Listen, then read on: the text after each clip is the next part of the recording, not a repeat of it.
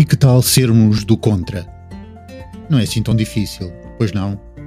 Ser contra ideologias totalitárias, contra a polarização tribal. Pois. E agora vamos fazer o contrário. Sermos todos a favor. A favor da tolerância, do pluralismo. Foi um momento bonito. O resto é Isaiah Berlin.